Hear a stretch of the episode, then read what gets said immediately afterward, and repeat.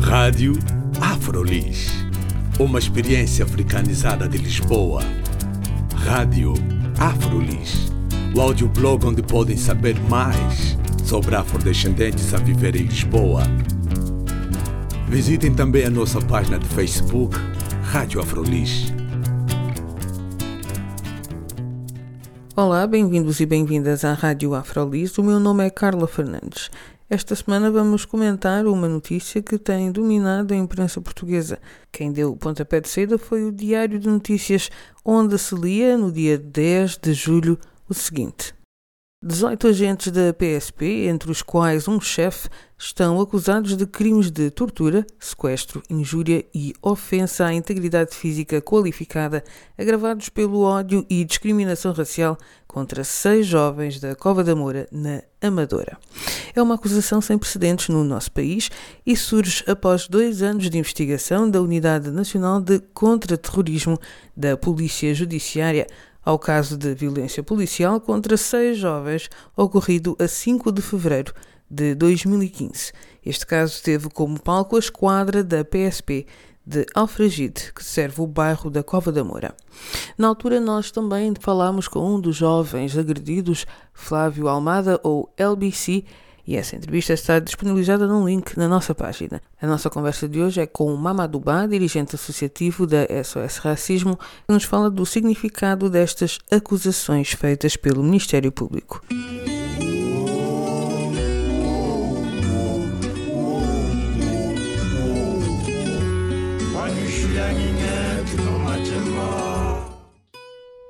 Esta acusação, uh, acho que um, tem um significado importante a três níveis. Porque, primeiro, acho que ajuda a esbater o mito sobre a não existência de racismo e de violência policial contra comunidades negras em Portugal.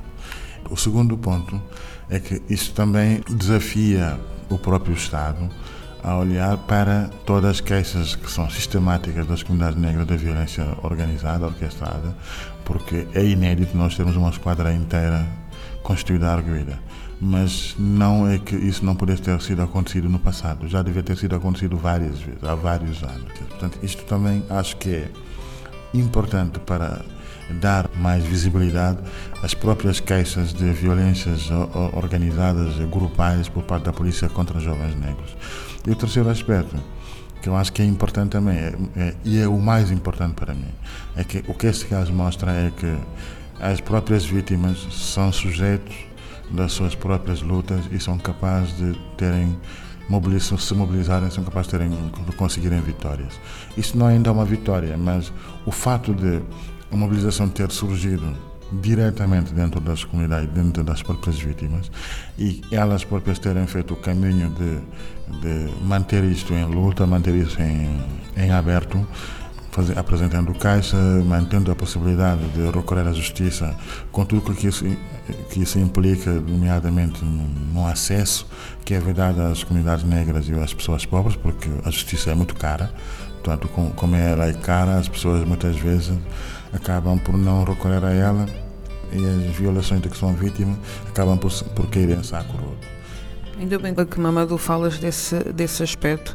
Eu, na altura, entrevistei o Flávio Almada, o LBC, e o LBC falava precisamente disso. Ele dizia que uh, eu sou uma pessoa que tem recursos. Eu trabalho no mundo da juventude, muitas pessoas já me conhecem, sou académico, tenho contactos, mas outras pessoas que não têm esses recursos estão sujeitas a não recorrer a meios que lhes são devidos, não é? E este caso, uh, de alguma forma, pode também fazer ver às pessoas que são vítimas deste tipo de violência que vale a pena recorrer a outras organizações que já tenham feito esse percurso. Claro. Eu acho que este caso, portanto, é, é, é, a todos os títulos, este caso é, pode ser uma catarse, mas também pode ser uma oportunidade. Uma catarse para as instituições em geral que, que giram em torno da defesa dos direitos humanos, mas pode ser uma oportunidade enorme para as vítimas do racismo perceberem que podem finalmente construir e trabalhar em rede quando estão confrontadas com violência policial racista, podem recorrer a socorrer-se e construir redes de solidariedade com outras organizações. E é um aspecto que eu quero sublinhar com este caso, é que todas as reuniões que se fizeram em torno dos passos que deviam ser dados para que o caso fosse para a frente foram feitas na própria comunidade as organizações que estiveram envolvidas e que não são do bairro tiveram simplesmente de acordo eh, com os princípios e as linhas e as orientações definidas pelas próprias vítimas. Ou, seja, o fato de as, as, comunidades poderem falar e tomar iniciativa não impede que, se, que haja um espaço de solidariedade com, outros, com outras organizações. E normalmente realmente só poderá dar frutos dessa forma. A comunidade sozinha, se calhar, também não teria conseguido chegar a este nível de, de resultados, não é? Tem que haver uma ligação, uma coordenação. Tem que haver essa coordenação. A, a comunidade sozinha não consegue ir porque as, as, comunidades estão confrontadas com várias dificuldades, não é? Por tudo que é carência socioeconómica, por tudo que é dificuldade no acesso ao emprego, no acesso a outro tipo de serviço. Portanto, obviamente que a condição socioeconómica em que se encontra a comunidade é um grande empecilho no, no acesso à justiça. Mas também eu acho que uh, isto, o que este caso prova é que, havendo mobilização, havendo capacidade de construir convergências com outros espaços de luta pela igualdade, pela defesa dos direitos humanos, acho que sim, chegamos lá. Ah, e também no sentido de uh, exercer pressão sobre as instituições que deveriam tomar essa iniciativa. Exatamente. Aliás, Sobretudo também acho que a importância que o trabalho em rede e em convergência com outras organizações, eh, a vantagem disso é, é também para esbater uma retórica né, que, que se usa muito para tentar isolar as lutas das comunidades. Há uma tentação de querer dizer que as comunidades se, se comunitarizam, passa a expressão, se guetizam, se isolam. Ou seja, há sempre essa tentação de culpar as comunidades da sua própria condição de marginalidade, de, de carência, de dificuldade econômica. Ou seja, nós podemos sempre, eh, quando é necessário, e muitas vezes, infelizmente, para nós é necessário fazer isto, eh, estarmos em convergência, construirmos espaços que possam levar as lutas mais longe e que possam, sobretudo, criar o sentimento de, de necessidade por parte da maioria e das instituições a necessidade de responder ao desafio e à pressão. E isso não podemos fazê-lo sozinho. Portanto, é muito importante que nós também uh, realcemos isto cada vez mais, porque eu acho que toda a onda da solidariedade que girou em torno do caso da Cova da Moura uh, é evidente, tem a ver com a natureza uh, da, da, brutalidade da, da, do que aconteceu, mas também tem a ver com a própria circunstância das pessoas envolvidas serem conhecidas do ativismo social e terem um papel importante e relevante na organização e na mobilização social dentro e fora da comunidade e que isso também se traduziu numa capacidade de construir pontos e de atrair solidariedades fora do espaço da, da comunidade e através daquele caso, pela primeira vez se organizou na Assembleia da República uma audição sobre violência policial. Nunca tinha acontecido. E isso não é um pormenor, não é um pormenor e eu gostava que tu falasses dos pormenores, porque tu falaste da capacidade de organização uh, das comunidades, a questão de se terem associado ou terem trabalhado com outras instituições fora das comunidades, esse tipo de coordenação. Mas para que uma pessoa que sofre este tipo de violência, ou um grupo que sofre este tipo de violência, quais são os passos, ou quais foram os passos, por exemplo, deste caso, que ajudaram a culminar nestas acusações? Eu acho que o primeiro dos passos é, é a capacidade de se mobilizar por si próprio, não é? Ah, porque tem faltado também isto. Isso quer dizer o quê exatamente? As pessoas têm que tomar a iniciativa de publicitar primeiro uh, as coisas que, que, lhes acontecem, as circunstâncias que lhes acontecem. Isso é muito importante.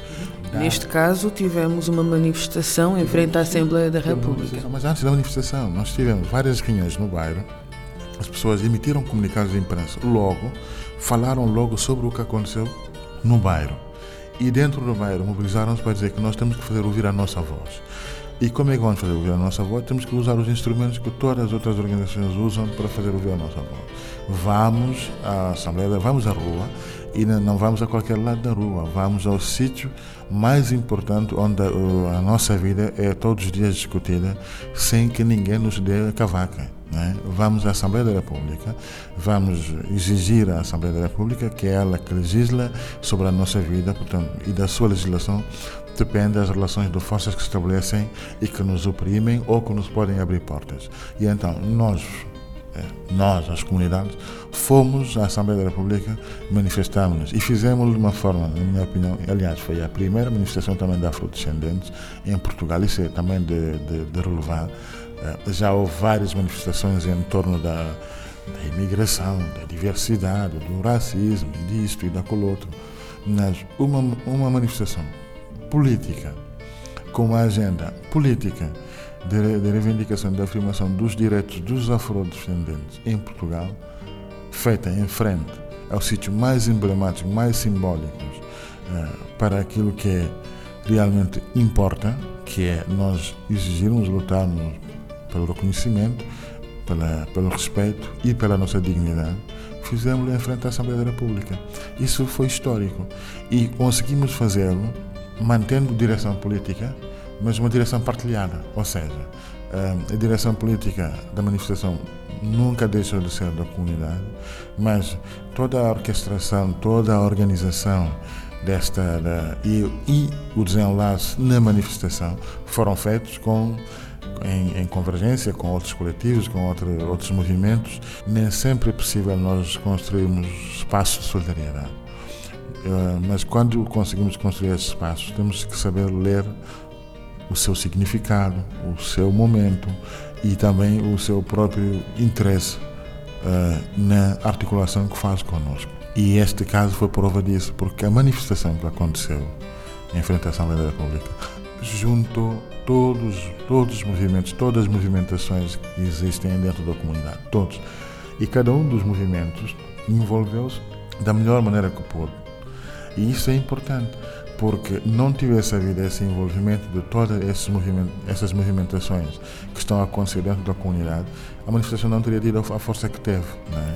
Ou seja, tu falaste do significado não é? desses momentos, temos que saber fazer a leitura do significado desses momentos, terá significado que violência policial é um mal que nos afeta a todos, por isso nos une eu acho que no contexto em que aconteceu até podia ter sido essa a leitura, porque eu acho que a política tem que se fazer com memória.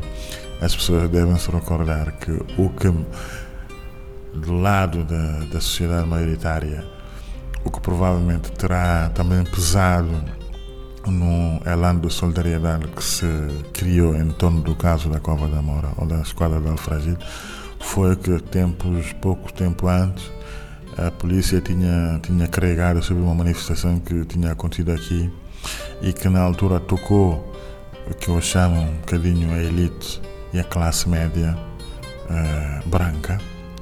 E perceberam, uh, eles sabiam, ouviam, ouviam pela televisão ou pelas imagens dos jovens mortos, jovens negros mortos, ou dos casos relatados de jovens negros mortos à, à, mão da polícia, mas eles não tinham uh, não tinham experimentado, não tinham uh, sofrido na pele a violência estrutural que existe na polícia. E, aquela, e aquelas cargas da, da polícia sobre os manifestantes, a violência da carga, mostrou, e, é uma violência exercida sobre o corpo branco, né, sobre o corpo negro, mostrou-lhes que se eles são assim tão atingidos, portanto, o grau de violência, aliás, como se veio a revelar com as mazelas que ficaram os jovens que foram agredidos na esquadra Alfangir, mostraram que se aqui era violência, lá era absolutamente tortura. E, aliás, o que sabemos do que está relatado na imprensa, o que consta dos autos da acusação, exatamente referenciado, nós temos pela primeira vez, relativamente a uma questão racial, está referenciado o termo tortura no auto da acusação. E isto não é, isto não, isto é inédito. Não, é? não, não temos nenhum acordão sobre racismo em que se fala em tortura né, neste país. E neste auto de acusação há a palavra tortura. O Ministério Público chamou a, a, a prática de tortura que é sistemática dentro das quadras. Eu acho que isto tudo, eh, a gravidade da, do caso, eh, a circunstância política da, daquele momento em que eh, a polícia conseguiu mostrar o pouco do muito que ela faz nos bairros, a sociedade em geral, é? também criou um bocado uma onda eh, de indignação e, sobretudo, de preocupação, é? porque as pessoas começaram a, a perguntar-se, e nós vimos muitas vezes naquele momento, durante esses, esses seis meses de 2000, finais de 2014 e até abril de 2015 havia sempre esta pergunta no ar: quem nos protege da polícia? Isso era, isso era transversal a toda, toda a sociedade. Quem é que nos protege da polícia? Mas agora a polícia te pergunta, faz a pergunta também: não é? quem é que protege a polícia se a polícia é desautorizada? Isto é um argumento frequente que nós ouvimos que é absolutamente rebuscado e, e desonesto. Porque dizem assim: nós entramos naqueles bairros como entramos porque muitas vezes vamos atrás de criminosos. Bem, que eu saiba, quando fazem as apreensões de toneladas de droga em, em Sintra, em moradias em Sintra, em Cascais, não fazem esse aparato que fazem, não levam lá tanques de guerra, não levam forças de intervenção rápida, levam forças especiais para o efeito e fazem o trabalho como devem fazer. Se essas circunstâncias se verificarem em qualquer bairro, é o que têm que fazer. Há forças especiais para isto. Não é para levar lá força de intervenção rápida e, como, e, e transformar os bairros em estado de sítio. É? Porque automaticamente o que eles querem dizer com este aparato, porque eh, os instrumentos também falam. É? A forma como o Estado entra ou se relaciona com o Estado é um discurso. Esta narrativa que está a ser contada através do tipo de intervenção que é realizada nestes territórios, não é? porque tu falaste em discurso, este discurso revela precisamente isso, não é? Uma, uma sociedade racista. Há uma territorialização racista da intervenção das forças de segurança. Na terça-feira, um dirigente um dirigente dos oficiais, um dirigente sindical dos oficiais e assim tem a responsabilidade do comando, do planeamento estratégico da intervenção da polícia, né? dizia com todas as letras que sim, que é preciso uma intervenção diferente nos bairros. Portanto, esta assunção de que é preciso uma intervenção diferente nos bairros assenta num puro preconceito racista. E é preciso criar umas geografias de, do medo que em torno dos espaços onde vivem as comunidades para poder justificar o uso e o abuso da violência policial. E tem sido sistemático. É por isso também que esse caso é muito, muito, muito importante.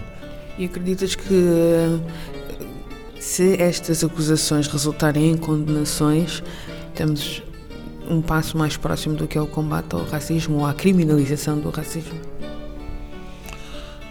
Eh, nós temos que olhar isto com muita serenidade e, e, e aguardar uh, com expectativas que, que possam corresponder pelo menos à consistência do que consta nos autos da acusação porque eu quero fazer fé de que se eh, o que consta nos autos da acusação pela, pela sua substância, mas também pela sua consistência, corresponder à atuação do Ministério Público no julgamento, eu acho que sim, poderemos dizer que pelo menos eh, iniciamos uma nova fase na relação da justiça com as comunidades negras. Uma nova fase e ela poderá significar duas coisas uh, importantes. Primeiro, que nós, como todos os cidadãos desse país, temos o direito de, de, ter confiança na justiça. Temos o direito, não é que temos que ter confiança, temos o direito de ter confiança na justiça. E, e, e o Estado tem a obrigação de garantir que nós temos que ter confiança na justiça. Isso seria um primeiro passo. E o segundo, que eu acho que é um dos mais importantes, é que poderá significar o início de uma caminhada uh, pelo fim da impunidade dentro da polícia quando comete violência e, e uso e abuso da violência racista. Porque se por algum motivo, como sabes, já houve várias condenações de pena suspensa até agora não tivemos condenações com pena efetiva. Uh, se isto resultar uh, em pena efetiva, também poderemos dizer que finalmente que é possível fazer-se justiça, né? porque até agora nós há décadas que estamos à espera pela justiça. Uh, eu acho que isso poderá também servir de motivação para que um, todos nós que nos empenhamos a lutar para, para a justiça para os nossos jovens mártires que morreram à mão da polícia.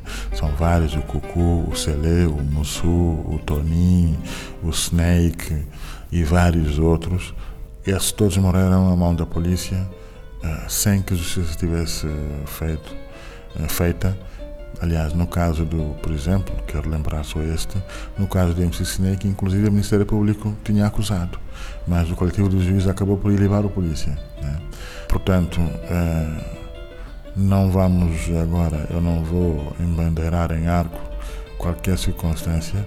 O que eu digo, eu noto, eu acho que os factos falam por si, os autos da acusação são consistentes por aquilo que é dado a conhecer até agora, são consistentes e são inéditos na, na sua própria formulação, porque eles trazem uma caracterização da atuação da polícia inédita até agora, no espaço público pelo menos.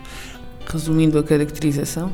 Resumindo, a caracterização é assumem que houve tortura, que houve insultos racistas, que houve violência e insultos e humilhação houve atentado à, integridade moral e física, houve falsificação de autos, houve fabricação de, de factos e houve ocultação de, eh, de, factos. Portanto, ou seja, e são acusações gravíssimas, é? porque nós sabemos que fabricação de factos, falsificação de autos são coisas frequentes na relação entre os jovens negros e a polícia. Isso tudo vira público através de uma acusação do Ministério Público. E eu estou em crer que isso tem que resultar em alguma coisa, né?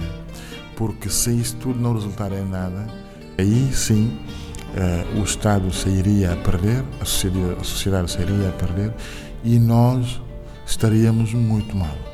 Pois há uma última coisa que eu quero dizer sobre isto.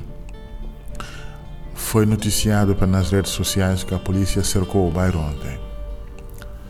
E eu fui averiguar isso. Às duas da manhã estavam as carinhas da PSP, as caripanas, os carros patrulhas, os carros descaracterizados, estavam, tinham cercado o bairro todo. Eram duas da manhã. A pergunta que eu coloquei é: o que é que faz um, um dispositivo tão consistente às duas da manhã no bairro da Cova da Mora?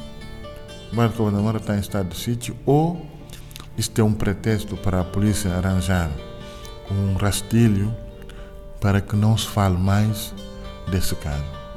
Ou é mais grave ainda, a polícia está nesse momento numa tentação de retaliação porque se sente acossada, porque hum, sempre, pela primeira vez aliás, sente claramente que provavelmente hoje a maioria da sociedade portuguesa já não tem dúvida de que a polícia pratica violência racista e então quer arranjar um subterfúgio para evacuar o debate sobre essa, sobre, sobre, sobre essa circunstância e provocar os moradores para, sobretudo, legitimar então a sua prática de violência. Eu espero que não seja uma nem outra, porque se assim for, a polícia está a dizer às pessoas e à sociedade em geral é que ela está acima da lei.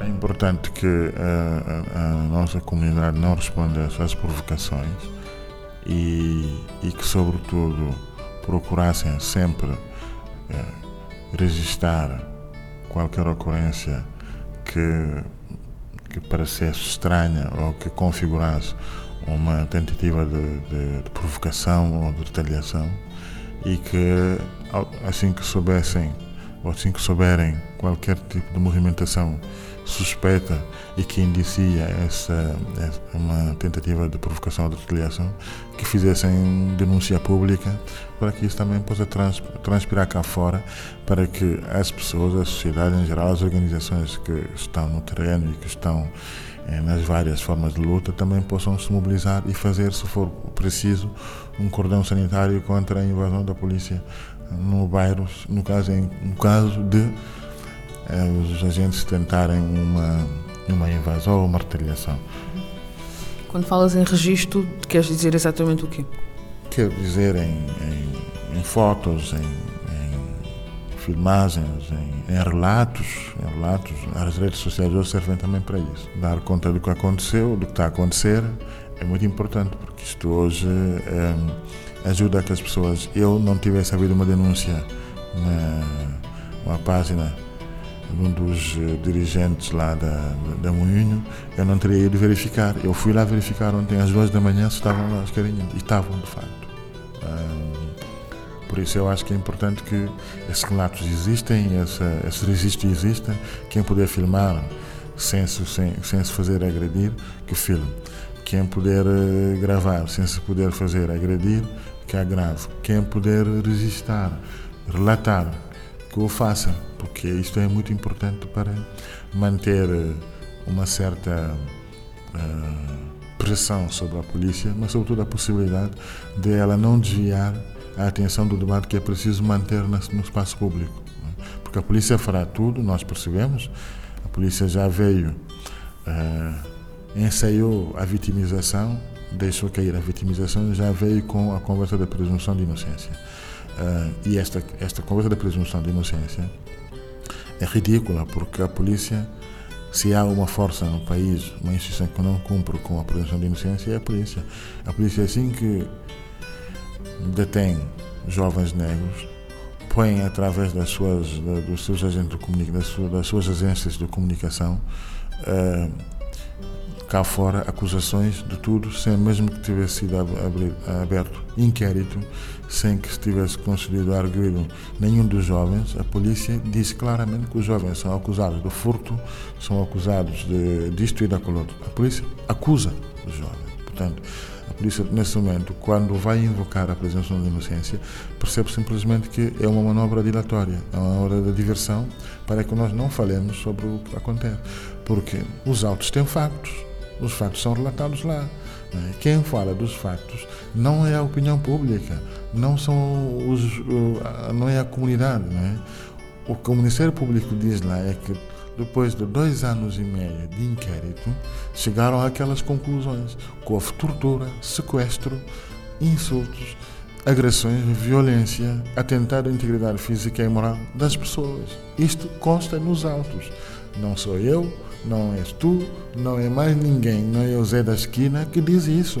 Portanto, ainda por cima, essas acusações vieram do Ministério Público.